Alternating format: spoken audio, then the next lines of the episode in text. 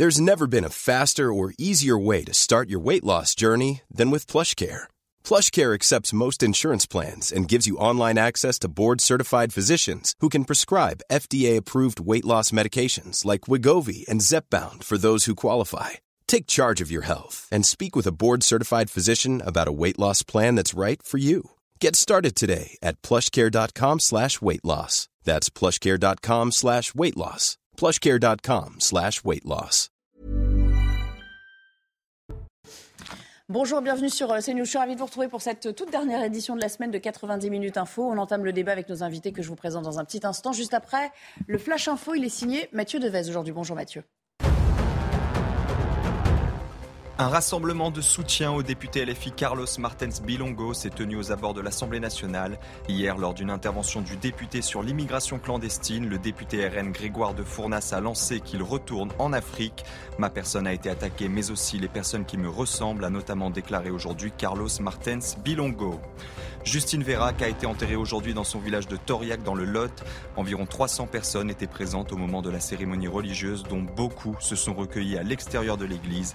Justine Vérac avait 20 ans. Elle a été tuée dans la nuit du 22 au 23 octobre par un agriculteur de 21 ans alors qu'elle venait de passer la soirée en discothèque à Brive.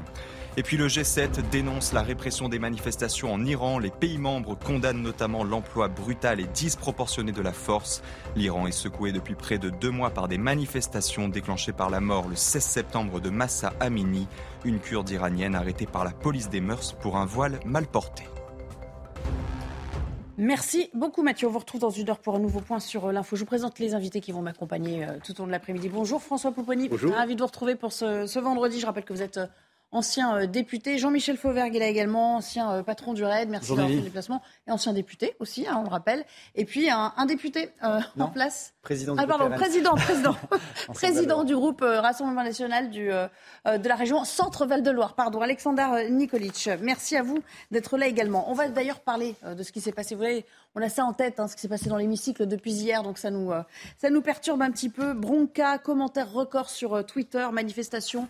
Aujourd'hui, près du Palais Bourbon, vous l'aurez compris, euh, un commentaire qui a été lancé euh, à haute voix par euh, un député Rassemblement National hier a créé la polémique la plus vive de cette semaine, peut-être même de cette mandature, qu'il retourne en Afrique. Ce sont les mots qui ont été euh, euh, criés dans l'hémicycle par euh, Grégoire de Fournas, député de Gironde, des mots qui ont enflammé l'Assemblée, alors même qu'un député LFI interrogeait le gouvernement sur les difficultés d'un bateau secourant des migrants en Méditerranée. Seulement voilà, le député qui s'exprimait à ce moment-là, Carlos Martens Bilongo, est noir.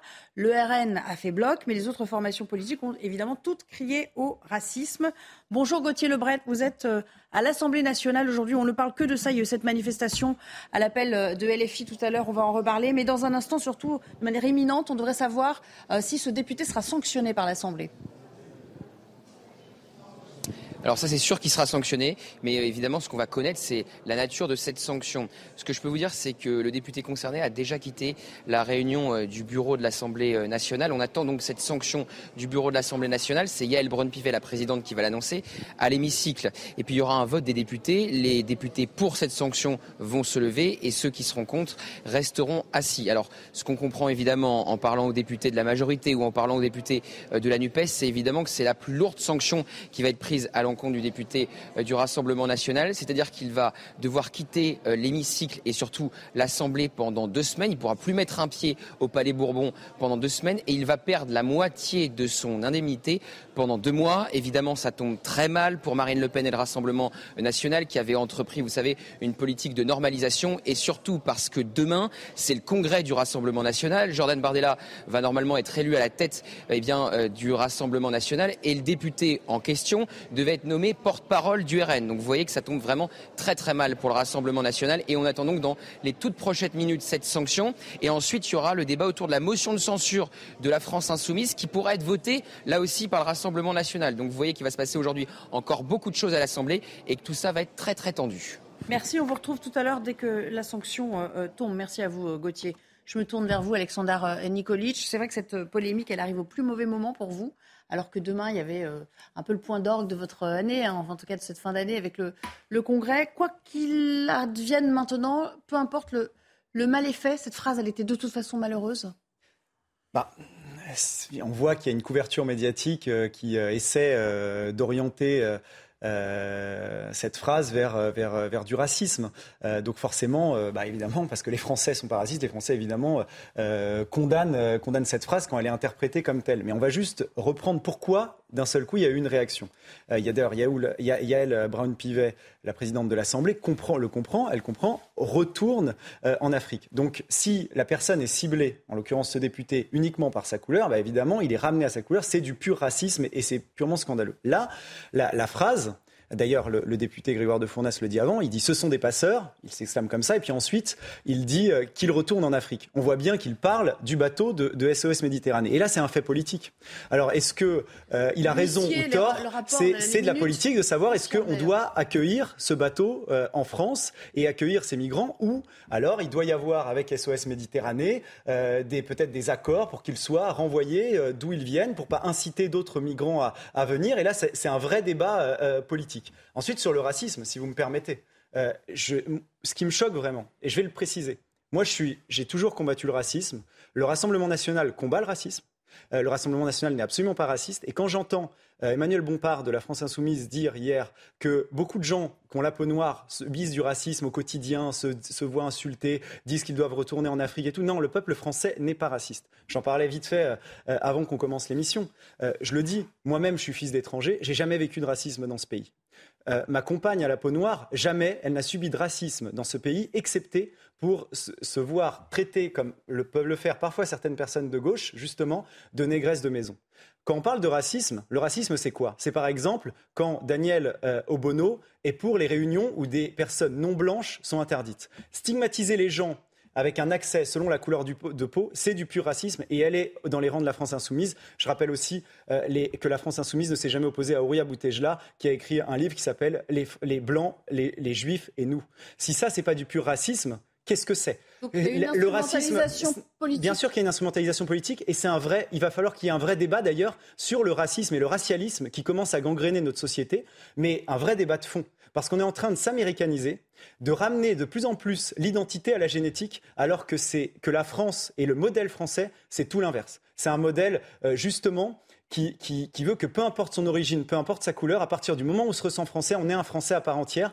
Et, et c'est la gauche, justement, j'y étais il y a quelques années, et de plus en plus qui racialise les personnes et donc qui les ramène à leur identité génétique. Et je tiens à le dire parce qu'il va falloir qu'on en parle sérieusement si on doit aborder le thème du racisme. Et ça, en l'occurrence, la phrase de dire on doit ramener le, bateau en Afrique, ça ne l'était pas. On peut déjà juger maladroite la phrase, mais il faut la, la cataloguer comme elle l'est. Ne serait-ce que pour cette maladresse, ça a dû être un carnage en interne après. Tous ces efforts, dix ans de respectabilité, euh, tentative de respectabilité acquise, balayée comme ça en une phrase. Euh, il a dû se faire copieusement. Euh, Nadine Morano, qui est des Républicains, elle a dit également le bateau doit retourner en Afrique.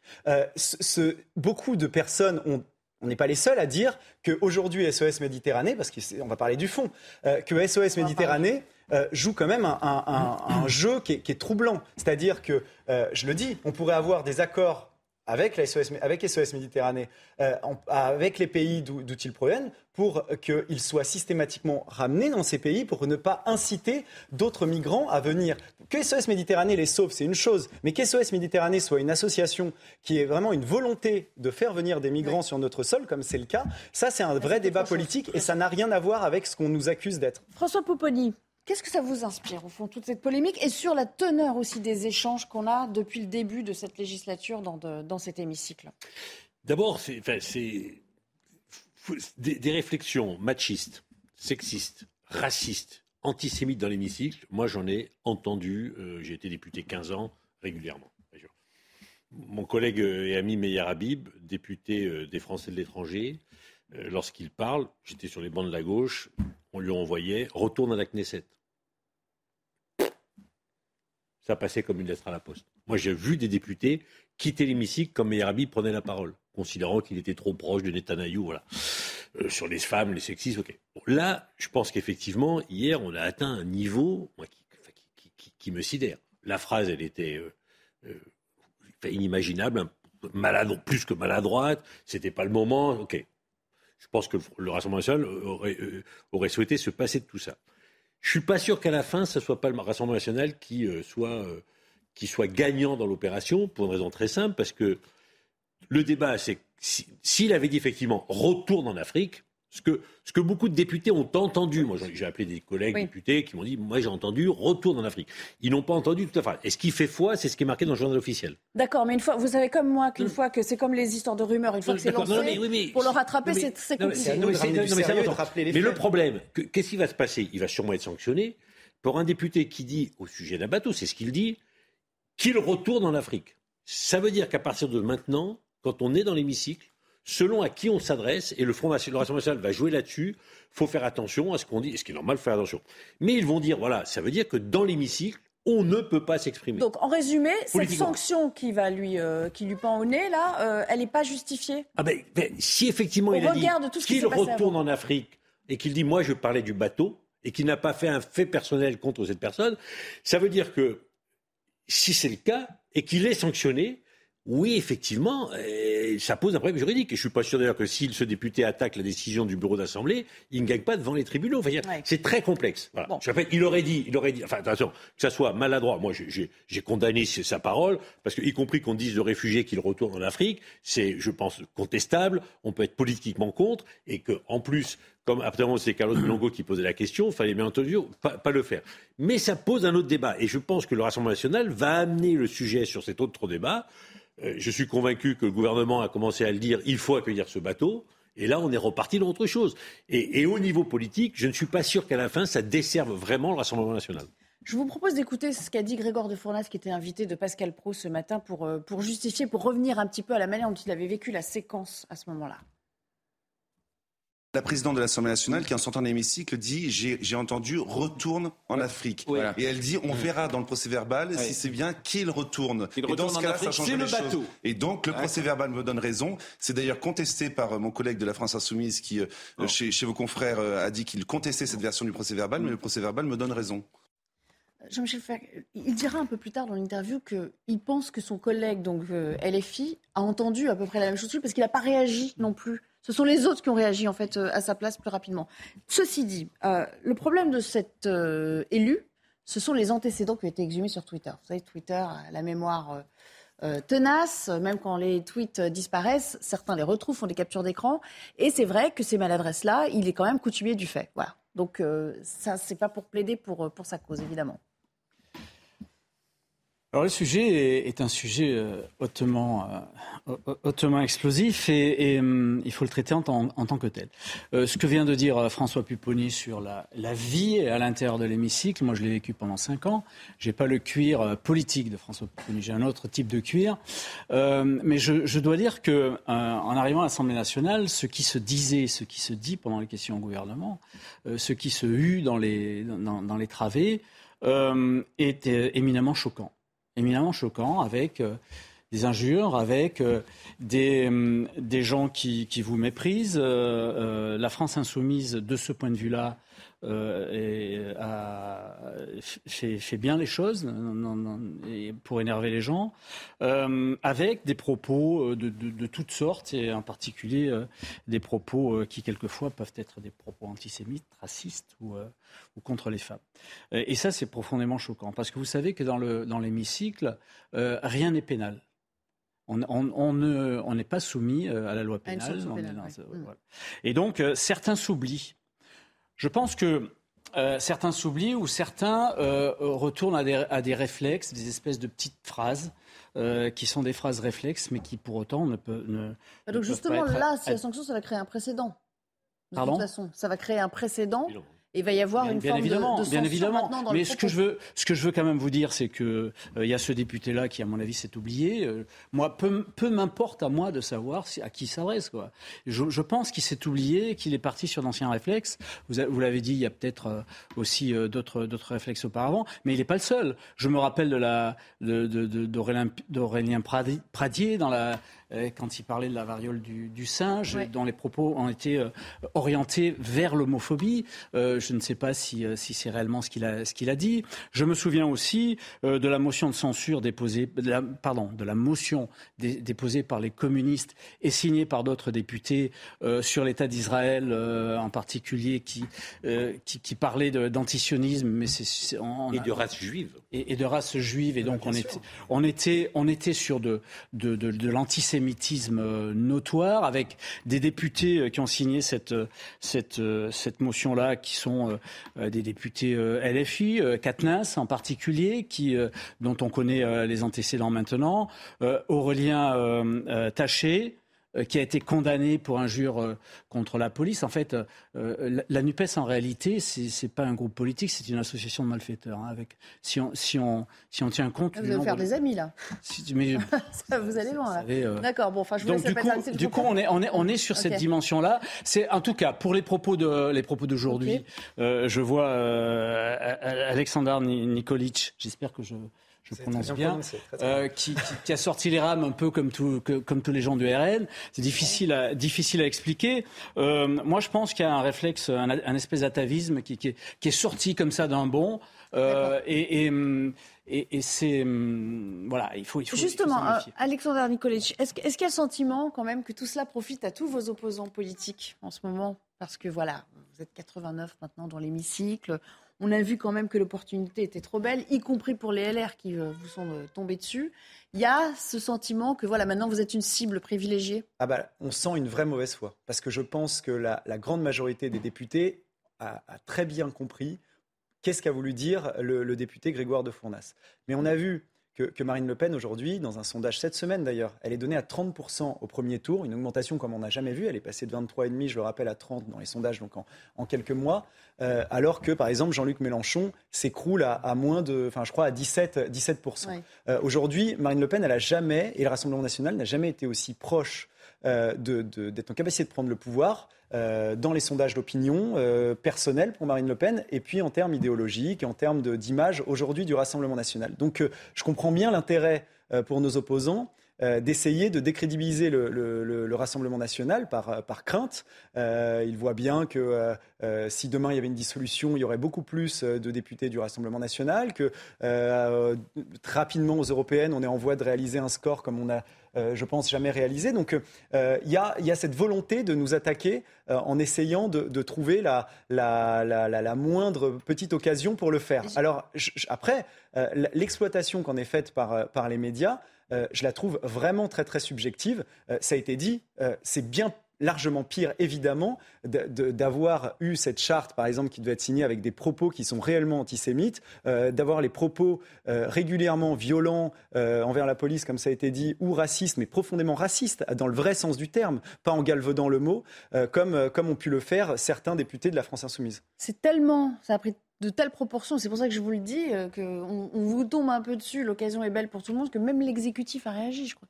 Même euh, Gérald Darmanin, même Emmanuel Macron, chacun y est allé son commentaire, François si, si, vous voulez, euh, je pense que pour certains, euh, l'occasion était trop belle. L'extrême gauche, c'est son fonds de commerce depuis longtemps, donc ils, ont, ils ont surréagi. La majorité, l'exécutif, se sont dit c'est le moment d'essayer de discréditer le, Rassemblement national. On peut comprendre. Sauf que je pense que ça a été très vite, trop fort et qu'à la fin on verra, on verra bien. Mais moi j'ai plus le sentiment, pour avoir entendu aussi. Mais comment vous faites ce calcul que ça va lui être profitable sur le plan politique mais, parce que, en fait, ce député, il a dit quoi?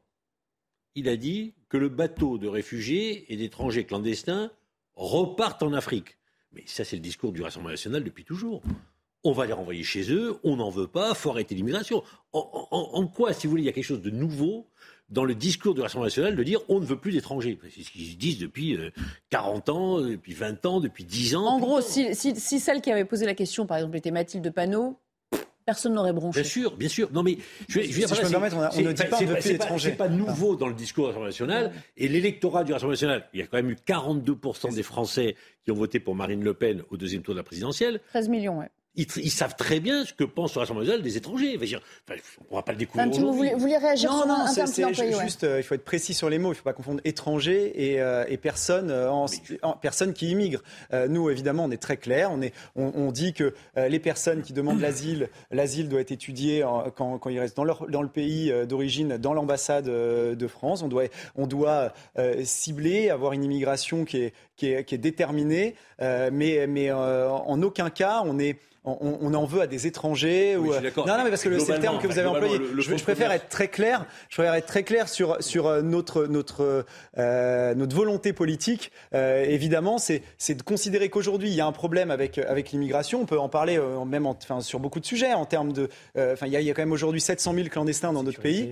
il y a 700 000 clandestins. Ça a un coût en termes de pour la pour en termes de santé, par exemple. C'est non, mais bien sûr. Et donc, ça a un coût en termes sécuritaires. Euh, c'est M. Darmanin lui-même qui le disait euh, encore cette semaine. Euh, aujourd'hui, aujourd'hui, il y a, aujourd'hui, on, sait qu'il y a un problème avec avec les, les, les, une partie des personnes qui arrivent sur notre territoire, et, donc on a des positions politiques dessus. Mais ça, c'est un débat de fond. Ça n'a rien à voir avec du racisme. C'est l'Afrique qui, qui, pose problème. S'il avait dit qu'il retourne chez eux, il n'y aurait pas eu de problème, Jean-Michel Fauvergue moi, moi, je crois que ce qui pose euh, problème, c'est que euh, ce député euh, s'est laissé aller à, un terme, qui, peu importe qui il est. Afrique, c'est raciste. Non, non, pas du tout. Je n'ai pas dit ça. J'ai dit la, problématique. Vous, parliez tout à l'heure, vous demandiez euh, à qui profite le crime, comment les choses euh, s'organisent. C'est vrai que depuis le début de cette euh, législature-là, le, Rassemblement national, les 89 députés du Rassemblement national sont apparus comme des gens qui étaient, c'était exactement le, contraire, le miroir inversé de ce que fait la, la NUPES et en particulier LFI. C'est-à-dire ils sont apparus comme particulièrement respectueux des, de l'institution. Euh, et, et, donc, ils ont donné cette impression de, de, de, respect des, des, institutions qui a euh, profondément, qui, qui, marque euh, les, les, Français qui leur, et qui leur a donné des points sans doute. la problématique, c'est que il y, a eu, y a eu deux faits qui, moi, à mon avis, sont, viennent contrecarrer ça. D'abord, mmh. le premier fait, c'est que alors tout le monde dit que c'est bien joué, je j'en suis, pas persuadé, que Marine Le Pen euh, euh, s'associe aux, motions de censure de la, NUPES, et on voit aujourd'hui comment elle en est récompensée. Et, le deuxième fait, c'est cette, cette sortie-là d'un député dont on apprend qu'il devait être le porte-parole du Rassemblement national. Ça tombe mal, ça tombe mal pour eux.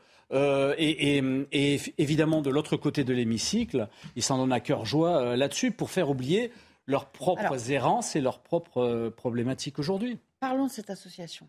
Tout est parti effectivement d'une question sur ce bateau qui vient secourir les, euh, les migrants euh, en perdition en Méditerranée. C'est donc l'association SOS Méditerranée avec un rôle qui est un peu sujet à caution. François Pouponi, il y a le rôle de la collusion peut-être avec les passeurs. Euh, voilà, et certains disent ils sont en lien, tout cela est bien ficelé, bien coordonné. Ça n'est pas du sauvetage en mer, c'est une manière comme une autre de les faire venir par humanisme supposé, quelle que soit la motivation derrière. Je pense que cette association, elle est de bonne foi. Elle essaie de sauver des personnes qui veulent venir euh, en Europe et elle les aide à venir. Elle est obligatoirement en relation avec des passeurs, directement ou indirectement, volontairement ou involontairement. Ceux qui montent sur le bateau, ils n'arrivent pas par hasard. Il y a des gens qui les amènent et qui se font payer pour ça. Tout le monde le sait. Mais cette association, elle force l'Europe à se positionner. C'est pas nouveau, c'est arrivé. Et là, elle le rejoue d'autant plus avec l'Italie, avec euh, ce qui s'est passé avec l'élection de Mme Meloni. Donc, euh, on voit bien la stratégie de cette association. La vraie question. Elle joue avec la vie. Elle joue avec la vie des gens. Hein. Elle joue avec la vie des gens parce que là, elle leur fait prendre des risques énormes. il y a déjà eu des morts. La vraie question euh, qui, qui, qui, qui se pose, c'est dans le contexte actuel, le gouvernement va dire bah oui, on va les récupérer. Voilà. Et on sait très bien qu'une des problématiques de notre pays, c'est des, des, réfugiés qui arrivent dans notre pays, à qui on donne éventuellement le droit d'asile, et puis après ils sont déboutés du droit d'asile, et après ils restent sur le territoire national, ils deviennent des étrangers clandestins, on leur donne des OQTF qui sont pas existés. Et donc c'est. Et donc quelque part le, le, Rassemblement national dit voilà, voilà la politique de ce gouvernement. Donc on, tout le monde est coincé dans l'affaire. Et au milieu, il y a des personnes qui sont euh, victimes de tout cela, de passeurs, d'associations qui les utilisent, de gouvernements qui font de la politique et qui essayent d'eux. Et ils sont en train d'être entre la vie et la mort. Alexandre Nikolic, qu'est-ce qu'on fait de ces associations Mais je, l'ai dit. Comment, comment on fait? Non, mais clairement, euh, l'association SOS Méditerranée est une association également politique. L'association SOS Méditerranée euh, est pour un monde sans frontières et qu'on accueille euh, des euh, migrants. Donc ils ont une position qui est tronquée. je l'ai dit tout à l'heure, évidemment que dans des cas où il y a des, populations qui sont en danger dans la mer, en soi, évidemment, et on est humaniste, évidemment que c'est bien de les secourir. Mais ensuite, il faut être très clair et les ramener euh, d'où ils viennent pour ne pas inciter d'autres à venir. Il faut être très clair aussi sur le territoire français. ensuite, c'est-à-dire qu'on ne bénéficie pas d'aide sociale pendant 5 ans euh, si on n'a pas travaillé pendant si, on n'a pas euh, travaillé pendant cinq ans quand on est en situation régulière et quand on est en situation irrégulière comme c'est le cas de ces personnes, euh, eh bien on doit être renvoyé immédiatement dans son pays avec des accords avec les pays d'origine sur les transferts d'argent.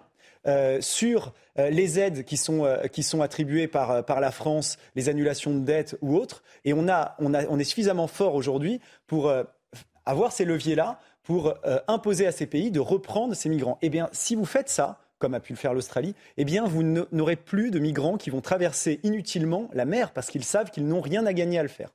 Sauf que ces associations, enfin ces bateaux, ils ne vont pas dans les pays d'origine. Ils veulent mordicus rejoindre les, côtes euh, européennes, Jean-Michel Fauvert. Oui, sur le rôle des associations, moi, je vais, écoutez, je vais vous donner euh, une expérience personnelle puisqu'il s'avère que euh, avant d'être euh, député et avant d'être chef du RAID, j'ai travaillé à la police aux frontières. J'étais à la fois sous-directeur euh, dans une vie antérieure à la police aux frontières. Et avant, j'étais chef d'un office qui luttait contre, contre qui s'appelle l'OCRIEST et qui luttait contre. contre... C'est l'ancêtre de Frontex? Non, non, pas du tout. Non, non, c'est un office qui existe toujours et qui appartient à la, à la police aux frontières et qui, euh, qui lutte contre, contre les, les, réseaux et en particulier alors ça marchait? les, réseaux internationaux. Bien sûr, bien sûr que ça a marché. C'est un, c'est un, c'est un office qui fonctionne, qui fonctionne toujours très bien.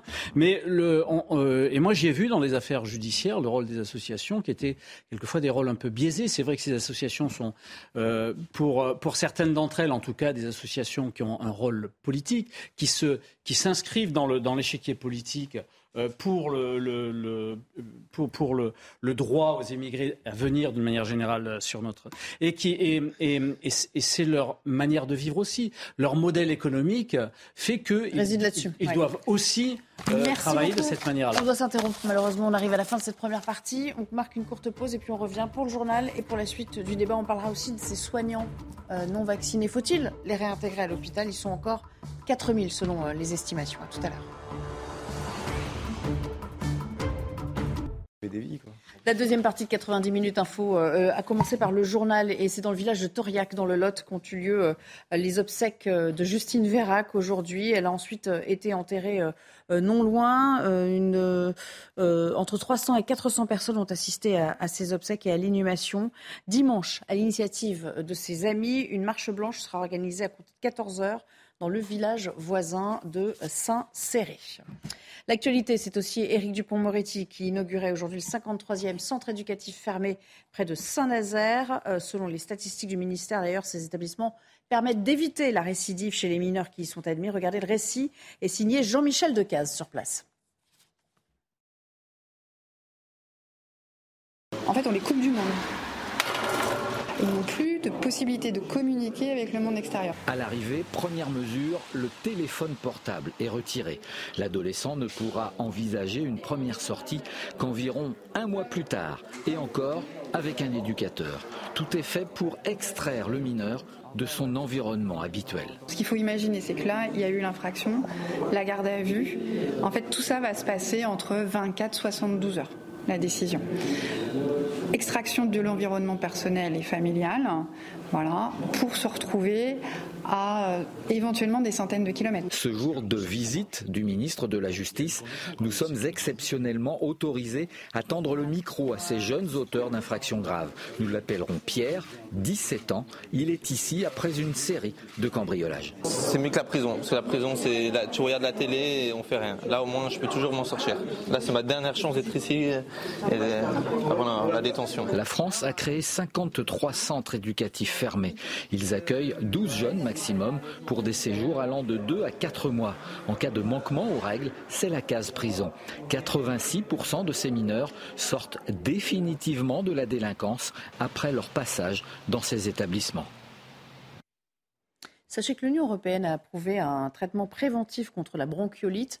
C'est une annonce conjointe des laboratoires euh, AstraZeneca et Sanofi au moment où, vous le savez, il y a cette forte épidémie hein, qui touche à la fois la France, mais d'autres pays euh, euh, limitrophes. Les deux groupes pharmaceutiques développent euh, ce médicament en ce moment. Pour l'heure, il n'existe toujours pas de vaccin, rappelons-le, contre cette maladie infantile. Enfin, évoquons, on parlait des migrants, évoquons la situation au, Royaume-Uni, ce pays qui fait face, vous le savez, à un nombre record de traversées de la Manche, près de 40 000, 40 000 depuis mmh. le début de l'année.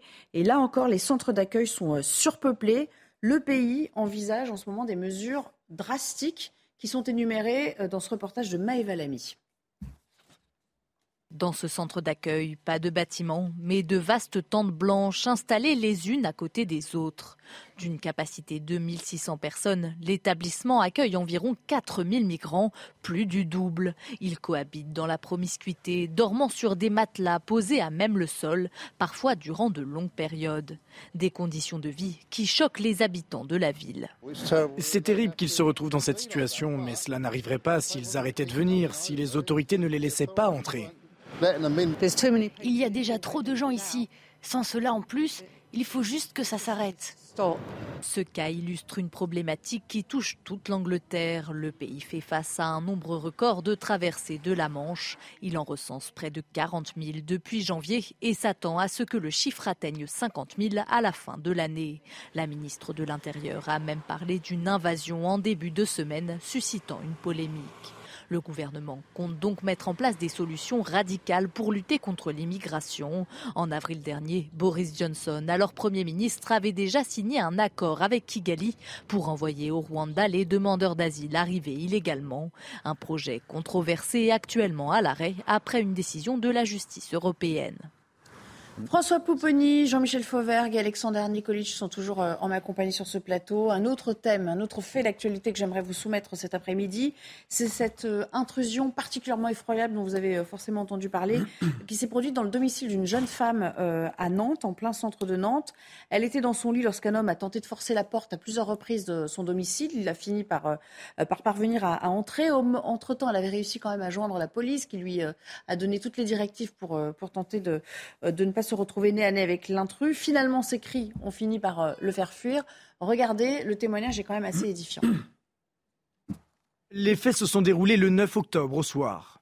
Coralie, étudiante de 22 ans, lit un livre dans son lit sur sa mezzanine lorsqu'un homme tente de forcer sa porte d'entrée durant plusieurs minutes. Alors que la jeune femme est au téléphone avec la police, l'individu parvient à entrer dans l'appartement et parcourt toutes les pièces. Le policier demande alors à Coralie tétanisée si elle est toujours en ligne. Elle répond oui. L'individu m'a entendu. Il a commencé à monter les marches euh, de la, de la mezzanine. Et, euh, et, je me suis retrouvée vraiment nez à nez avec lui. Et le policier m'avait dit au téléphone euh, si vous le voyez, si vous avez un visuel, vous hurlez. Donc bah, c'est ce que j'ai fait. De toute façon, je pense que même s'il ne m'avait pas dit de le faire, je l'aurais fait. Et, et, du coup, l'individu est parti en courant. L'homme sera retrouvé quelques minutes plus tard dans les rues de Nantes, caché sous un camion et armé d'un opinel. Coralie a depuis déménagé elle reste très marquée par cet événement. En fait, ça peut arriver à tout moment, dans n'importe quel quartier, à n'importe qui, homme, femme, euh, sans, sans, aucune raison. Euh, et du coup, euh, bah, on s'est dit que cet hiver, on n'allait pas prendre de risques. On va, on, va, on va pas faire les fous à sortir le soir et à rentrer à pas d'heure sans éclairage. Âgé d'une trentaine d'années, le suspect de nationalité algérienne est en situation irrégulière en France. Il n'avait pas de casier judiciaire au moment des faits, selon le parquet. Mais il a été condamné dans une autre affaire quelques jours plus tard en comparution immédiate pour avoir porté quatre coups de couteau à une autre victime. Et pour aller plus loin sur cette affaire, nous sommes en ligne avec David Levaux. Bonjour, euh, via Skype. Vous êtes secrétaire régional d'unité SGP Police Bretagne. Merci de nous avoir rejoints. On va évoquer la situation à Nantes dans un instant, puisque je sais que ça occupe beaucoup les policiers ces euh, dernières semaines. Mais quand même sur le profil de cet homme, donc de nationalité algérienne en situation irrégulière, surtout la condamnation qui venait d'intervenir, on s'interroge. Ça, c'est la question que tout un chacun peut se poser. Pourquoi il n'était pas incarcéré, en fait? Bah, Écoutez, pourquoi il était incarcéré? Il faudra demander à la justice. Hein. Euh, vous savez, euh, en France, il y a une chaîne qui travaille ensemble, c'est la police et la justice. Euh, la police est là euh, pour interpeller euh, les délinquants et les remettre à la justice. Et ensuite, la justice fait son travail. oui, ça peut paraître étonnant pour beaucoup de personnes, mais malheureusement, quelquefois, c'est ce qu'on dit, hein, et, beaucoup nous le reprochent, c'est la réponse pénale parfois qui n'est pas du tout adaptée à la situation. Et aujourd'hui, sur Nantes, d'autant plus, on voit qu'il y a une criminalité, mais qui n'est pas là depuis quelques semaines, hein, qui est grandissante depuis quelques années. Euh, aujourd'hui, on a les élus nantais qui ont quand même enfin pris conscience qu'il y a une criminalité qui augmente. Et ce qui est surtout inquiétant, c'est qu'aujourd'hui, la criminalité, elle n'est même plus forcément dans la rue. Euh, on a des individus qui euh, essayent de s'introduire dans des domiciles pour violenter, voire violer des femmes ou, tabasser des femmes. Donc c'est ça qui est inquiétant. Moi, je tiens quand même à souligner le travail exceptionnel des policiers nantais, parce qu'ils travaillent dans des conditions très difficiles. L'individu a été interpellé rapidement, il était armé d'un opinel. Donc ça prouve euh, encore une fois que la police fait bien son travail. Et à tout aussi les détracteurs de la police nationale que j'ai entendu souvent sur l'utilisation du gyrophare et du deux tons, j'en profite pour faire un petit pied de nez pour dire que heureusement qu'ils les ont utilisés parce que ça leur a permis d'être rapidement sur les lieux et d'interpeller cet individu pour éviter qu'il commette un fait ultérieurement euh, sur une autre personne. Vous restez avec nous, restez avec nous. On va, on va faire un tour de plateau et puis bien sûr, on vous fait participer euh, à distance. Vous restez euh, intégré à cette discussion. Jean-Michel Fauvergue, il met l'accent quand même là sur ce, ce, bas qui blesse tout le mm. temps, c'est-à-dire en fin de course, en fin de ligne, la réponse pénale qui n'est pas adéquate ou pas effectuée. oui, mais il a raison, David Levaux, le, syndicaliste, il a, il a, raison dans tout ce qu'il dit. sauf que dans, dans, ce cas bien précis, la justice a rendu justice, c'est-à-dire qu'elle a condamné à un an de prison en quatre mois avec sursis, mais c'était le 13 octobre. Sans doute qu'il n'y a pas eu. Alors la problématique, c'est l'application de la peine. Parce que condamner à quelqu'un à, la prison et le laisser, partir, euh, c'est le remettre dehors. Euh, Donc il y a un juge d'application des peines qui a dit allez-y. Euh. Je ne pense pas. Je pense qu'il n'y a pas eu de, a pas eu de mandat de dépôt immédiatement. Si vous si vous mettez pas un mandat de dépôt avec la condamnation, eh bien euh, mandat de dépôt ça veut dire quoi? Ça veut dire qu'on prend le on prend le gars à l'issue du procès. Donc ça veut dire qu'il est reparti du procès en toute liberté. Voilà, il est reparti en toute liberté. En plus. Euh, elle, la justice, selon mes sources, et, je demande, vous pouvez vérifier, euh, j'espère que je ne me trompe pas, elle interdit, elle interdit à, ce, à cet agresseur le, le, département, le département de, de, de Loire-Atlantique pendant cinq ans. Donc, euh, il y, a, des choses qui ont été. Euh, la justice a, dit des choses qui ne sont pas appliquées. Donc, on a un vrai gros problème déjà d'application de, la justice, d'application immédiate, euh, de sanctions, et ensuite de l'application. Parce qu'on est passé de l'application, on est passé de l'application de la, des décisions de justice à l'aménagement des peines. Et l'aménagement des peines, ça veut dire laisser tout le monde dehors. alors là, son premier méfait, il le commet dans ce même département. Réaction, Alexandre Nikolic. il y a plusieurs sujets. Euh, d'abord, c'est pas de Loire-Atlantique qui doit être interdit, c'est de France, parce qu'il est en situation irrégulière. Euh, qu'est-ce qu'il qui fait encore sur le territoire euh, aujourd'hui, il, commet ce type d'acte et on se dit ah ben pendant 5 ans, il ne pourra pas aller en Loire-Atlantique, ailleurs pas de problème.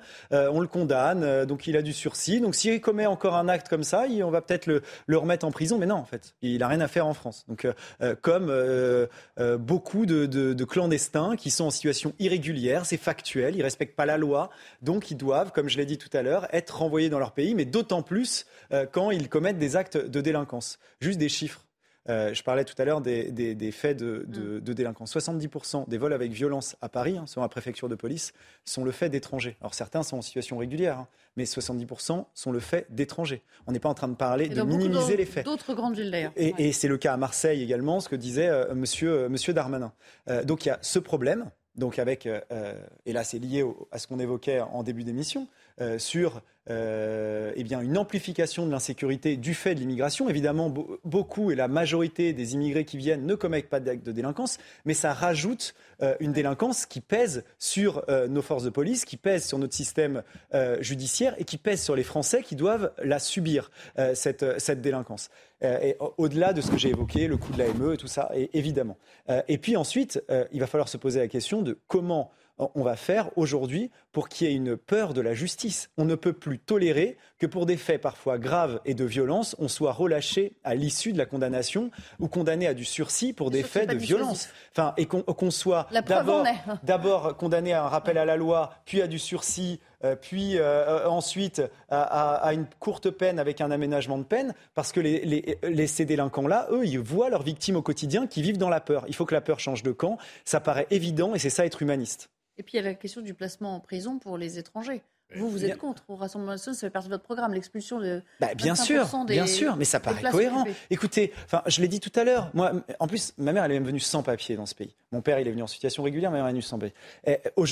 quand ils sont venus, ils ont eu envie de, respecter ce pays. Ils nous ont élevés avec mon frère pour qu'on euh, respecte ce pays, qu'on soit euh, en, disant la France vous considère comme des Français, soyez Français sur tout ce qui vous concerne, mais, mais respectez euh, au moins la loi française. Aujourd'hui, c'est insupportable de savoir que des gens sont accueillis aux frais du, contribuable, parce que c'est les Français qui paient des impôts pour qu'ensuite ils commettent des actes de délinquance. Non mais quel pays accepterait ça, franchement? Sur l'expulsion, moi, Attends, je, il n'a pas encore dit son... Et puis on retourne vers David Levaux. là où je suis très très étonné, c'est que moi j'ai eu le cas sur Sarcelles, un individu court dans le cadre de la communauté juive avec un couteau euh, contre des membres de la communauté juive. Une femme le voit, elle crie, l'individu arrête, la police l'arrête. Il a été expulsé, il est en situation régulière, on l'a expulsé immédiatement. J'ai à comprendre. on peut trouver ça, entre guillemets, surréaliste en disant mais il aurait dû être condamné, puis non, ok. La justice, on, le renvoie dans son pays. Je fais attention à, ce que je dis. Euh, on le renvoie dans son pays, on le garde pas là, c'est pas la peine. Là, cet individu, il est en situation régulière. Il se fait arrêter. Il a donné des coups de couteau. On le relâche. Pourquoi vous voulez qu'il recommence pas? Mais, il est donc là dans des cas comme ça, il faut expulser immédiatement. Je répète, la logique serait qu'il fasse sa peine en France. Bon. Mm. Mais vaut mieux l'expulser bah. immédiatement pas de Vu la surpopulation carcérale, bah il est déjà en situation Il y a un problème aussi.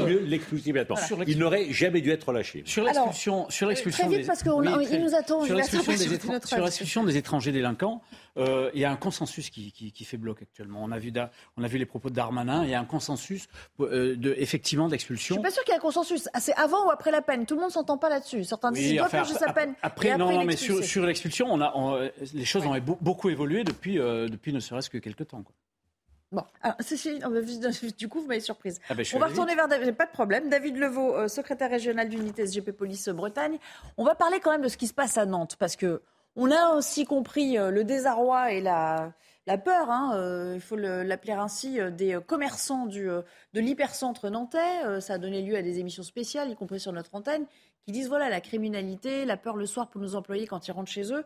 Est-ce que les choses ont été faites adéquatement? Gérald Darmanin est venu sur place, il a promis des CRS. Est-ce que la mairie dirigée par, euh, euh, par Johanna Roland a pris la mesure des choses également en termes de, de moyens déployés? Je pense à la vidéosurveillance, je pense aux policiers municipaux. Est-ce que tout le monde joue le jeu dans cette affaire?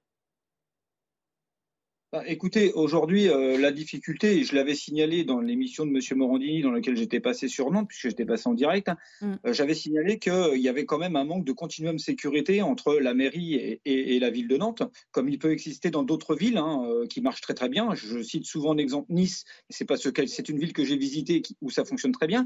Évidemment que la mairie, je pense, a eu un sursaut quand même, et, et force est de constater qu'il était temps, puisque c'est quand même ses administrés qui, qui sont victimes et qui ont peur. Donc elle a eu un sursaut. Elle a promis euh, évidemment d'augmenter les caméras de surveillance à hauteur de 200, il me semble 250 ou 280. Je pense qu'on est loin du compte, il en faudrait beaucoup plus.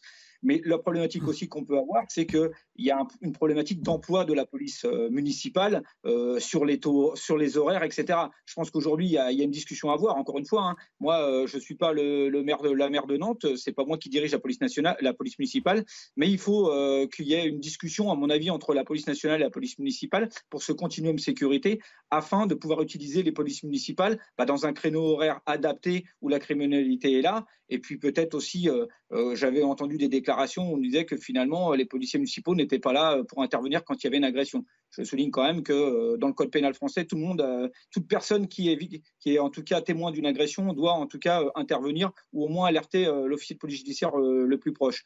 Donc voilà, donc dans tout ça, euh, nous, euh, je tiens à signaler que la problématique qu'on a à Nantes aussi, parce qu'il y a la criminalité et la présence policière sur le terrain, mais je le dis et je le répète, il y a aussi les policiers qui traitent ces affaires euh, sur, à l'intérieur.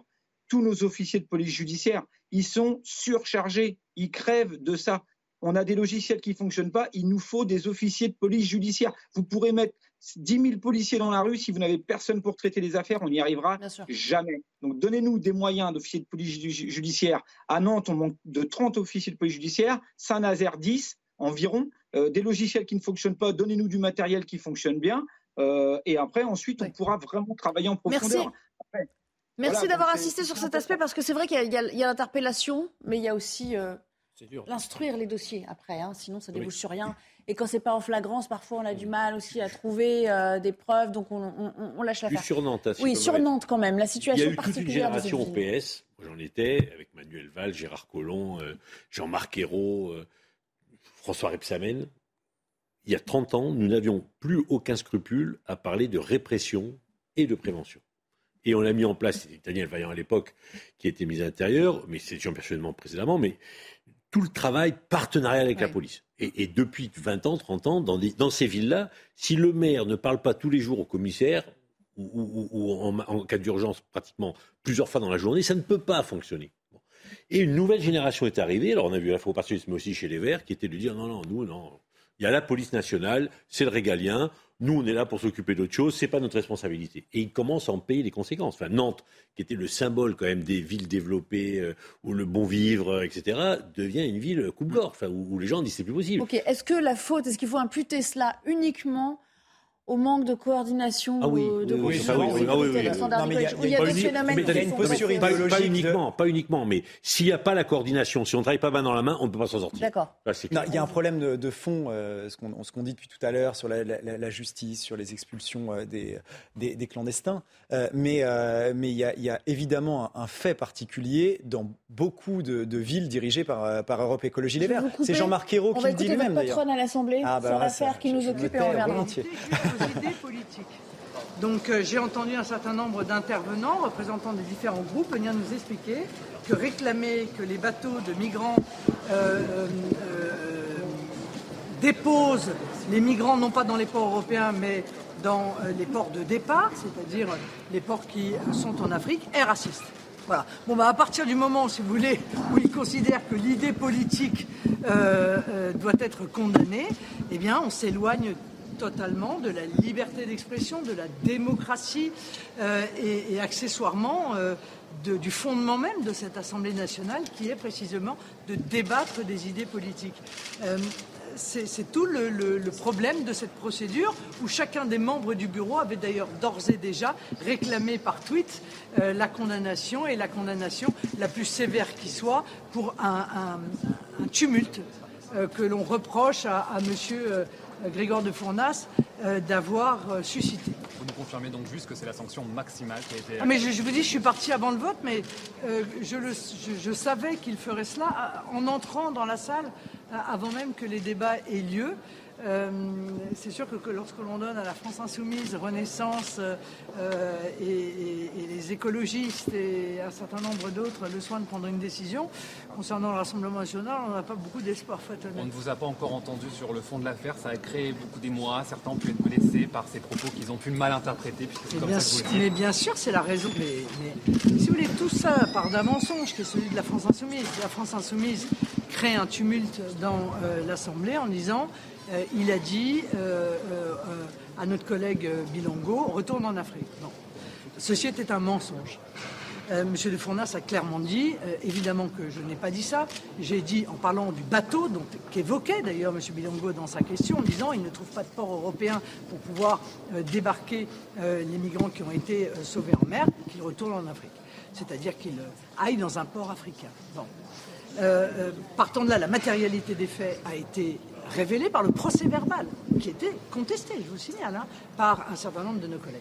Alors, qui a eu des gens de bonne foi qui est entendu, retourne en Afrique et qui en a été terriblement choqué? Je les comprends, d'autant plus que j'aurais été moi-même terriblement choqué si ces propos avaient été tenus. Mais à partir du moment où Grégoire de Fournas a immédiatement quitté l'hémicycle pour venir vous voir et pour vous dire, bien entendu, jamais de la vie je n'ai tenu ces propos-là, jamais de la vie je n'ai euh, euh, interpellé mon euh, collègue Bilongo à titre personnel. Mon propos était un propos exclusivement politique sur la politique d'immigration, propos que j'ai d'ailleurs, enfin, euh, propositions plutôt que propos, parce que je les aurais très certainement pas exprimés de la même manière. Mais vous savez qu'une interpellation dans, en Assemblée nationale dans un débat, euh, ça manque parfois de nuances, c'est le moins qu'on puisse dire, et de mesures. Mais pro, cette proposition-là, je l'ai faite mille fois, moi, dans la campagne présidentielle et législative, et elle ne revêt évidemment pas de qualification pénale. Vous dites que vous n'auriez pas eu ces propos-là, est-ce que vous reconnaissez une maladresse? Oui, très certainement, mais enfin, encore une fois, si vous voulez, si euh, un, un propos qui manque de finesse devait faire l'objet d'une exclusion de l'Assemblée nationale, on se sentirait à l'aise, on aurait de la place. Est-ce que ça remet en cause vos efforts de normalisation voilà, réaction de Marine Le Pen, alors qu'on n'a pas encore la sanction hein, euh, dont écopera euh, Grégoire de Fournas. Je vous rappelle quand même que, a priori, c'est la sanction maximale donc, qui a été euh, réclamée à son encontre, qui prévoit normalement une exclusion euh, temporaire, privation pendant deux mois euh, de la moitié de l'indemnité parlementaire et l'interdiction de prendre part aux travaux de l'Assemblée. Mais on le rappelle, Jean-Michel Fauvert, pas de sanctions pénales. C'est ainsi que ça se passe dans nos institutions. Ah oui, non, il n'y a pas de. Il a pas de poursuite pénale euh, pour des propos euh, émis dans l'hémicycle. Mmh. Mmh. Sur, le, sur les propos de Marine Le Pen, évidemment qu'elle fait feu de tout bois sur le fait que, et c'est bien joué, moi je pense que c'est plutôt pas, pas, mal joué politiquement, de dire que ça visait, ça visait le, le bateau et si on peut plus dire euh, dans l'hémicycle, eh bien, euh, les, bateaux de migrants ne doivent pas toucher les ports français, mais doivent euh, revenir dans les, ports d'où ils sont partis. voilà, ça c'est l'argumentaire de, de Madame Le Pen. il vaut ce qu'il vaut. Je ne suis pas persuadé qu'il tienne bien sur cette affaire-là. Pour autant, euh, il va être exploité dans les jours, euh, dans les jours. Elle vous a convaincu? Est-ce que sa prise de parole était euh, J'allais dire malheureusement. Ah ouais. Ah c'est lui donner un argument, mais massu. Le député a dit il faut que le bateau retourne en Afrique, hmm. et on le sanctionne pour avoir donné une idée politique. Voilà. Et dans quelques semaines, on aura la loi sur l'immigration. donc, donc donc ça veut dire que les députés à l'Assemblée nationale, quand ils déposeront un amendement en disant les bateaux qui arrivent doivent être, euh, ne doivent pas être accostés, on va dire ah, je des racistes. Mais, donc, donc, donc, on est en train de donner des arguments pour dire ben voilà, dans ce pays, la majorité, la NUP, les républicains ne veulent pas lutter contre l'immigration et contre voilà et c'est enfin, moi je suis bon je ne vais pas vous demander votre avis je me suis que vous a convaincu non, non mais et dans ce cas le gouvernement anglais est raciste. On a vu euh, on a vu juste avant dans dans, dans le petit reportage qu'il ne voulait plus euh, euh, accueillir sans contrôle les, populations qui viennent en bateau. Donc voilà ils sont la porte ouverte à tous les commentaires et, juste enfin entre guillemets la bonne nouvelle pour Marine Le Pen c'est qu'en réaction avec ce qui s'est passé tout le monde va dire bah, maintenant il faut accueillir les bateaux voilà et donc Marine Le Pen dira, bah, donc tous les partis, sauf le mien, sont pour l'immigration. Sont pour l'immigration. Voilà. Factuellement, c'est. Démonstration implacable de François Pouponi à l'instant. On s'interrompt à nouveau et puis on revient pour la dernière partie de l'émission. Il sera question des soignants. Restez avec nous. Et les voitures thermiques aussi. Ce que ça va donner en 2035. La toute dernière partie de 90 minutes info, juste après le flash info de Mathieu Devez. Rebonjour Mathieu. Le G7 dénonce la rhétorique nucléaire inacceptable de la Russie. Réunis en Allemagne, les pays membres réaffirment leur soutien à l'Ukraine. Ils se disent déterminés à empêcher la Russie d'affamer les Ukrainiens cet hiver. Hier soir, plus de 4 millions d'entre eux étaient plongés dans le noir à la suite de récentes frappes russes contre des installations énergétiques du pays. Olaf Scholz plaide pour davantage de coopération économique avec la Chine. Lors d'une visite à Pékin, le chancelier allemand a échangé avec le président chinois Xi Jinping. Très controversé, ce déplacement est le premier d'un dirigeant de l'Union européenne et du G7 en Chine depuis le début de la pandémie il y a près de trois ans. Un tiers, un tiers des glaciers du patrimoine mondial de l'humanité vont disparaître en 2050. C'est l'alerte lancée par l'UNESCO alors que la COP27 ouvre ses portes ce dimanche en Égypte. Les glaciers fondent à raison de 58 milliards de tonnes de glace chaque année, soit le volume d'eau utilisé tous les ans par la France. L'organisation appelle à rapidement réduire les émissions de CO2 pour préserver les deux tiers restants. Merci beaucoup. Un sujet qu'on aimerait aborder, c'est cette question de la réintégration ou pas euh, des euh, soignants non vaccinés. Plus de 4000 d'entre eux, vous savez, sont encore euh, suspendus, mais plusieurs pays ont déjà procédé à leur réhabilitation, réintégration. C'est ce dont on va parler avec vous, Alexis Vallée. Vous allez nous raconter comment ça se passe ailleurs, en images et avec une carte. La France, pour le moment, fait quasiment cavalier seul. Hein. La Hongrie et la Grèce maintiennent eux aussi ces mesures. Certains pays ont préféré faire marche arrière, comme la Suisse, l'Autriche ou encore l'Italie, où les médecins et les infirmiers suspendus ont été réintégrés ce mardi. Une décision prise par la Première ministre Giorgia Meloni. Selon elle, ce sont 4000 soignants qui ont pu reprendre le travail. Enfin, chez certains voisins comme l'Espagne, le Portugal, la Belgique ou la République tchèque, la question ne se pose pas puisque ces pays n'ont jamais imposé d'obligation vaccinale aux soignants. Merci beaucoup pour ce petit rappel, Alexander Nikolic. Qu'est-ce qu'on attend pour le ah bah faire Oui, oui, oui. Qu'est-ce qu'on attend de manière pragmatique aujourd'hui? Euh, On sait que. Euh, que les vaccins empêchaient les, empêchent les, formes graves. On voit l'évolution de la maladie aujourd'hui, de la Covid. on peut se demander l'intérêt de les mettre encore de côté quand on sait qu'il manque des soignants. Ça concerne les soignants, ça peut concerner les pompiers, ça, ça concerne beaucoup de secteurs qui sont en, en, voie de rupture très souvent. Et, et, pour soulager les personnels actuels, il est urgent évidemment de les réintégrer et arrêter d'être dans des postures idéologiques. Enfin, si tous les autres pays, ou presque, vous les avez montrés juste avant sur, sur le visuel, euh, bah, le, fond, c'est pour les mêmes raisons. Enfin, c'est qu'aujourd'hui, euh, on peut se demander quel est l'intérêt de continuer à les mettre de côté. Si des gens sont malades, qu'ils se fassent tester pour qu'ils ne transmettent pas, mais, euh, qu'on réintègre les, non-vaccinés. En un mot, François Pouponi, pourtant, quand on interroge des membres de l'exécutif, ils nous disent attention, on ne va pas trop vite en besogne, on va sonder la haute autorité de santé pour avoir son avis et le conseil scientifique, parce que c'est un peu la doxa maintenant dans notre pays, le conseil scientifique. Sous-entendu, les blues ceux qui sont au contact des patients sont très peu concernés par ça, ce sont surtout les personnels administratifs. Donc on s'arc-boute un peu derrière, ça se retrouve derrière cet argument pour dire euh, il n'y a pas péril en la demeure, n'allons pas trop vite. C'est un peu vrai, et puis c'est une question de principe. Euh, on était avec euh, Jean-Michel dans l'hémicycle quand on a dû gérer cette crise sanitaire. À un moment, c'était compliqué de dire aux Français il faut vous vacciner parce que c'est comme ça qu'on va sauver le pays, qu'on va sauver des vies et accepter que des, que des, des soignants disent, même, même administratifs, disent oh bah non, nous on n'y croit pas, nous c'est dangereux, etc. Donc c'est quasiment la première fois dans, dans l'histoire de la médecine que une partie minoritaire, mais une partie des soignants et, des acteurs de la santé refusent de prendre un médicament qui peut sauver des vies. Bon. Voilà, donc je pense que ça a été très très violent, même au sein des établissements hospitaliers. Je suis convaincu qu'un jour, les choses se régulariseront, mais là, c'est encore un peu trop tôt parce que, je répète, c'était une, première et il ne faut pas que ça, ça, recommence. Allez, un dernier tour de table, on va passer à un autre thème. J'ai plein de choses à vous, à vous demander encore cet après-midi, Jean-Michel Favergue. Oui, pendant, le Covid, effectivement, euh, le, fait de ne pas, se, vacciner pour des, personnels de santé était choquant et, même dangereux, était considéré comme dangereux de la part de la, population qui, elle, était contrainte de, se vacciner. Donc, effectivement, il y a eu ces, ces mesures qui ont été prises. maintenant, euh, on est dans une période euh, où il y a un fort recul. On ne sait jamais, ça peut revenir, mais il y a un fort recul. Je pense que dans le, dans le terme de, de, de, de suspension, euh, c'est pas suspension. Alors je vous coupe, on va à l'Assemblée à nouveau écouter la présidente de l'Assemblée nationale euh, qui va parler de la ah, sanction ah, dont écope Grégoire de Fournas. Important. Qui se sont déroulés hier. À la suite de ce grave incident qui m'a conduite hier à interrompre la séance des questions au gouvernement.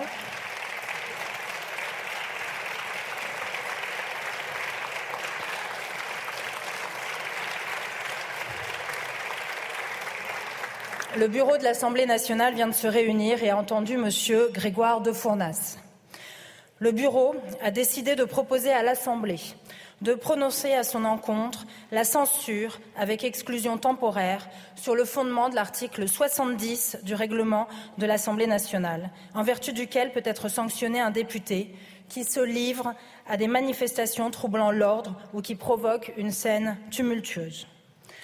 Je rappelle qu'au terme de l'article 73 alinéa 3 de notre règlement, la censure avec exclusion temporaire emporte de droit la privation pendant deux mois de la moitié de l'indemnité parlementaire allouée aux députés.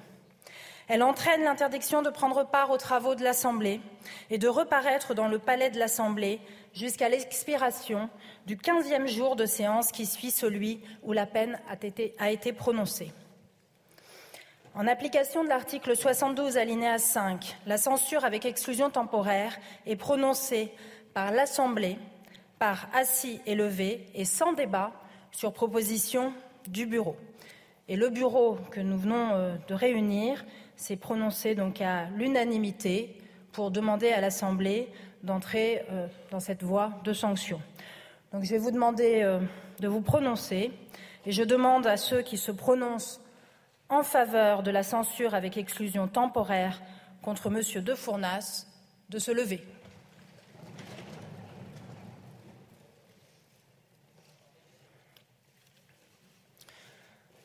Je vous remercie.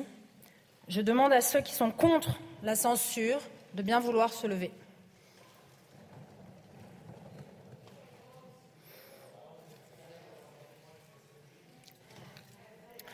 Je vous remercie. Donc l'Assemblée a prononcé la censure avec exclusion temporaire. En conséquence, il est désormais interdit à M. de Fournas de prendre part aux travaux de l'Assemblée et de reparaître dans son enceinte jusqu'à l'expiration du quinzième jour de séance à partir d'aujourd'hui. Je lui demande donc de bien vouloir quitter l'enceinte de l'Assemblée nationale.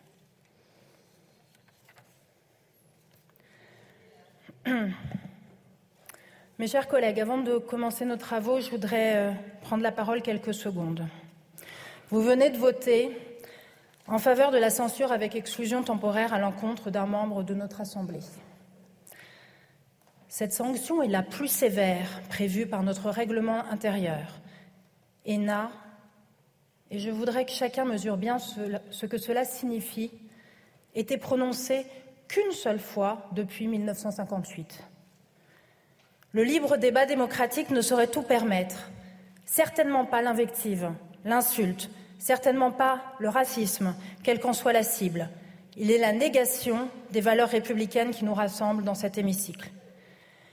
Depuis mon élection à la présidence de l'Assemblée, j'ai eu à cœur de permettre à chacun d'exprimer ses idées, quelle que soit son étiquette politique.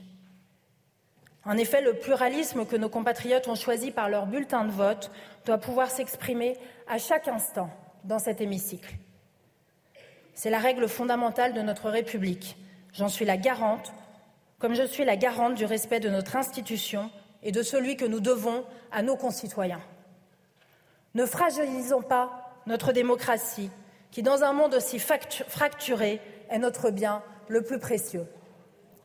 J'en appelle à la dignité de nos débats, au refus de toute haine et de toute violence, fût-elle verbale, et au respect de nos valeurs, de nos concitoyens et de notre Assemblée nationale. Et j'y veillerai à chaque instant.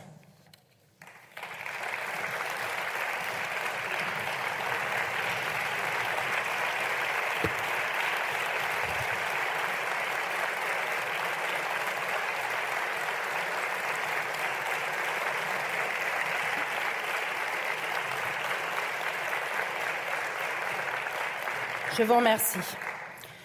L'ordre du jour appelle la discussion de la motion de censure déposée en, en application de l'article 49, alinéa 3 de la Constitution par Madame. Voilà, on va débriefer ce qui vient de se passer euh, avec euh, Yael Braun-Pivet qui a donc prononcé euh, cette, après le vote, hein, bien sûr, assis debout comme le veut la procédure, la sanction maximale à l'encontre de Grégoire de, de, Fournas. Rappeler le contexte, évidemment, de cette sanction. Elle, est revenue à, ce qui avait présidé à la décision du, du bureau et puis après, donc, le vote, Gauthier.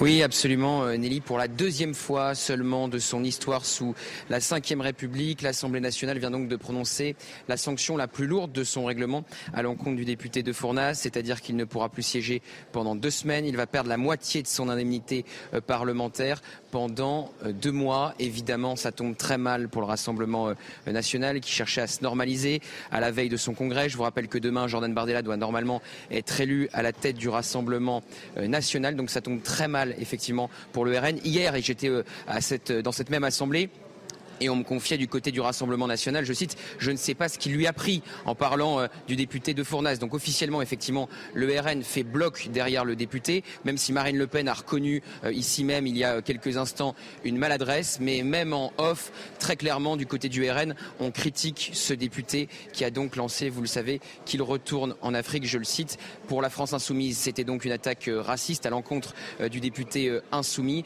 Lui explique qu'il parlait eh bien, des migrants, mais aujourd'hui, aujourd'hui, l'Assemblée nationale, et c'est tout à fait historique, pour la deuxième fois seulement de l'histoire de la Ve République, a pris la plus lourde sanction à l'encontre de l'un de ses membres.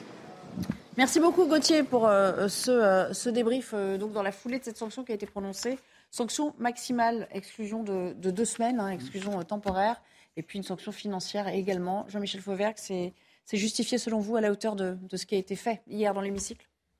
Ouais, les... vous, auriez voté, vous auriez voté pour aussi? Vous avez vu que c'est très clairsemé mm. et il y a beaucoup de personnes qui n'étaient pas présentes sur ce, sur ce vote-là. C'était un vote très embarrassant, donc effectivement, c'était difficile euh, pour certains d'être présents, les LR en particulier. On voyait personne de, chez LR. Étrangement, ils ne sont pas très là. Ou, très peu. Euh, le, la problématique aujourd'hui, c'est qu'effectivement, euh, le, le, RN était en train de se normaliser. Ça, ça porte un coup à cette normalisation-là. Euh, mais on verra euh, ce qui est le plus fort, soit le coup qui est porté par, le, euh, par cette normalisation-là, par les propos de ce député, ou tout simplement euh, les arguments qu'a développé Marine Le Pen en disant il n'est pas normal de ne pas pouvoir dire dans ce pays qu'un bateau qui vient de, de, l'étranger avec des migrants clandestins ne doit pas aborder nos côtes. Donc on verra la force de ces deux arguments et lequel l'emportera. Quoi qu'il en soit, Alexandre Nikolic, ben voilà, ça, frappe votre formation politique, ça crée un précédent en tout cas, puisque dans, dans l'histoire il n'y en a pas eu beaucoup. Et euh, vous, vous, sentez la cible de, de ce genre d'attaque Ce qui m'interpelle sont les propos de... De, de Yael Braun-Pivet, là ouais, de, de, de Yael Braun-Pivet, pardon. Euh, quand elle dit, euh, à partir du moment où il y a un tumulte, où ça crée une zizanie au sein de l'Assemblée nationale, il doit y avoir une... Oui, mais d'accord, mais sauf que ça, ça arrive tout le temps. Systématiquement, quand on a envie de faire sanctionner un opposant, si on crée un tumulte et on réagit de manière exagérée, euh, du coup, il va être sanctionné. Enfin, c'est, c'est, ça vous paraît un peu Ça peut nous interpeller. Alors ensuite, et ensuite, évidemment, euh, il y a le mot racisme qui est encore euh, ressorti. Si, si, elle a dit. Elle a dit, elle a dit, quelle que soit la cible, les propos racistes doivent être. Oui, mais, oui, mais si je peux permettre. Oui. parce que le règlement est quand même relativement bien fait. Il n'est pas sanctionné pour propos racistes, là. Il est, il est sanctionné pour le tumulte, elle a dit au départ. Tumulte provoqué ce qui est l'article du règlement. Non, mais dans sa démonstration, elle le dit quand même. Oui, mais après, mais après donc elle reprend, une fois que le vote a eu lieu, elle reprend la parole. Je, rappelle qu'il n'y a aucun pays au monde qui accueille autant, euh, enfin, qui accueille les, des, populations immigrées en nombre euh, euh, sans limite et, sans restriction sur, sur qui ils sont, sur la durée, sur tout ça. C'est, dans ce cas, tous les pays au monde sont racistes. Et à partir du moment où on dit. Il y a des quotas par pays partout, à peu près. Hein. Il y a des quotas par pays, y compris bah, aux États-Unis, au Canada. Évidemment. Non, mais le, le problème, si vous voulez, c'est que là où, là où où, c'est compliqué, pour ça que ça n'a été mis en œuvre que deux fois, c'est normalement cet, article-là, il est fait lorsque quelqu'un provoque une bagarre, provoque mmh. euh, des réactions. Bon, voilà. Mais, mais là, c'est vrai que là où Marine Le Pen joue intelligemment, c'est qu'elle dit on est sanctionné pour une opinion politique. Oui. Qui a provoqué un tumulte mais pour une opinion politique. Et donc c'est ce que je vous dis. Le, tumulte euh, peut être peut être eh, euh, peut être improvisé pour créer une sanction et c'est un précédent qui peut être assez euh, dans dangereux. À des, à des, débuts de bagarre hein, où on allait faire le coup. Et la sanction n'avait pas été aussi grave. Il n'y a pas de sanction. Il y avait pas de sanction. Ça peut nous interpeller. On, a, on peut avoir le sentiment que c'est une sanction politique. Le que j'ai connu être sanctionné, c'est le député communiste de la Somme, Grémetz. Ah oui, à qui avait, été, qui avait insulté lors d'une réunion il avait été sanctionné. D'ailleurs, depuis 58, je pense que Weisweiler, qui était le, le, premier en fait, mais Grémetz avait été sanctionné. Il avait lui insulté, provoqué un chaos dans une réunion après euh, le tsunami au Japon. Et euh, voilà, lui, il avait été sanctionné effectivement, mais pas par l'Assemblée. Il avait été sanctionné par le par le bureau, donc ce n'était pas la sanction la plus importante. D'accord. Allez, trois minutes. J'aimerais juste vous poser une petite question parce que c'est un petit peu dans l'air du temps en matière d'économie, de sécurité, euh, euh, d'identité ou de rayonnement international. Euh, la France est-elle en, déclin, ce qu'on appelle le, déclin? C'est une question qu'on a posée à travers un sondage CSA pour CNews. Et la réponse, eh bien, c'est oui pour 69% d'entre vous. ça n'est plus pour reprendre, enfin, je ne veux pas reprendre un terme à la mode absolument, Alexandre Nikolic, mais est-ce qu'il y a quand même euh, un sentiment de déclinisme ambiant maintenant dans notre, dans notre pays, de déclassement d'une certaine manière? Moi, je n'aime pas dire c'était mieux avant, j'ai envie toujours de positiver et me dire qu'il y a des solutions pour qu'on euh, vive mieux demain, mais de manière factuelle. Est-ce qu'aujourd'hui, on se soigne mieux dans les hôpitaux français qu'il y a 30 ans?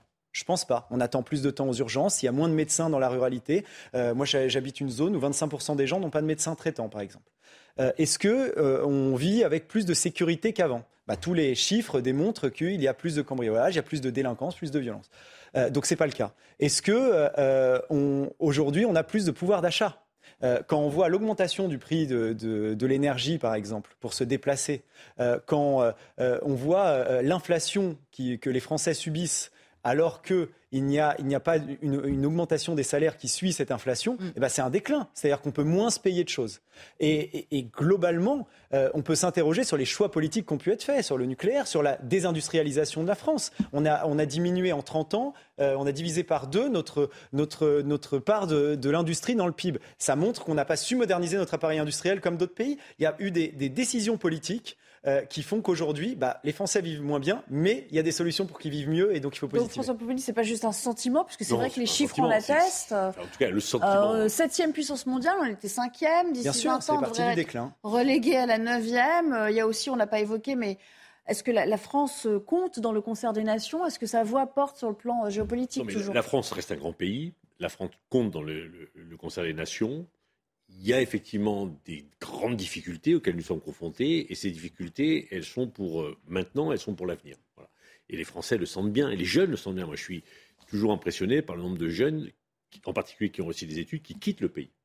Et donc ça, c'est très révélateur d'une jeunesse qui ne croit plus à son pays. Et quand une jeunesse ne croit plus à son pays, eh effectivement, il y a un sentiment qui n'est pas le bon. Donc il faut qu'on arrive collectivement à, dépasser ce, moment si particulier, qui est très très particulier quand même, hein, mais euh, qui est révélateur d'une crise profonde que nous vivons. Euh, et qui fait qu'une partie des Français ne croient plus dans leur pays, et ça, c'est extrêmement inquiétant. Après, l'inflation, c'est plutôt c'est circonstanciel. Euh, d'autres pays, ils sont soumis, c'est contextuel, il y a le contexte international. Mais c'est vrai que les services publics sur lesquels il met l'accent, Là, il y a quand même vrai, euh, une vraie régression. On aurait pu avoir moins d'inflation si on avait, je vous dis, continué avec le nucléaire. C'était une vraie chance, par exemple, de produire de l'énergie par ce biais-là. Oui, c'est le, choix politique qu'on n'a pas bah, fait. bien sûr, mais, mais euh, par rapport à d'autres pays qui n'avaient pas fait ce choix il y a quelques années. Donc ces dernières années, on a. Enfin, on vous dira que l'inflation est plutôt moins importante chez euh, nous. Oui, mais la dette augmente et la fiscalité augmente. Donc l'un dans l'autre. On compense l'inflation par la dette. Jean-Michel Favergue. Alors c'est ce que j'allais vous dire. Oui, l'inflation elle est moins importante qu'ailleurs, mais bon, pour, pour autant, c'est pas une c'est pas une excuse. et effectivement, on doit, on doit pouvoir faire mieux dans certains domaines. Je, rajoute que la France n'est pas seule, euh, n'est pas toute seule au monde à, à régresser. Beaucoup de pays, euh, regardez le Royaume-Uni, euh, ce qui se passe en ce moment. Euh, regardez en Suède ce qui se passe en ce moment, qui étaient des pays phares. Donc on a un, vrai problème. C'est un problème qui est partagé un peu par tout le monde. Je, pense que. moi, quand j'étais petite, ma mère me disait regarde jamais ce que font les autres et vois ce que toi tu peux faire. c'est toujours facile de se comparer à l'autre. Oui, mais est-ce qu'elle parlait de mondialisation, votre maman? À cette époque, ça, on ne parlait pas de mondialisation. Là, on est dans un, on est dans un jardin mondial, donc il faut travailler. il faut travailler sur plusieurs choses, en particulier justement pour combattre cette mondialisation peut-être démondialiser un certain nombre de choses, reproduire en France. Euh, je, confirme qu'il y a eu une baisse dans les 30 dernières années euh, en, termes, économiques. Pour autant, euh, c'était reparti ces dernières années-là, avant la, problématique de, la, crise économique actuelle qui est due à la, euh, à la, à, la, situation géopolitique. Euh, pour autant, il faut garder le, effectivement garder l'espoir, travailler sur l'autorité de l'État, travailler sur un certain nombre de choses. Et, euh, et, et je pense qu'on retrouvera euh, nos positions d'avant, qui sont toujours excellentes d'ailleurs au niveau international. Ah oui, je suis pas sûr. Hein. En termes de ah, classement mondial, en tout cas. Euh, sur ça, sur la francophonie, sur beaucoup de sujets, on est en déclin. Bon, merci en tout cas. On va pas refaire le débat complet, transversal aujourd'hui, mais merci de m'avoir accompagné cet après-midi. Dans un instant, c'est Patrice Boisfer que vous retrouverez pour Punchline, le Punchline du vendredi, et qui reçoit ce soir, vous le voyez, Marlène Chapin. Euh, excellent week-end à tous et j'aurai plaisir à vous retrouver lundi pour une nouvelle édition de 90 minutes info. À bientôt. Merci.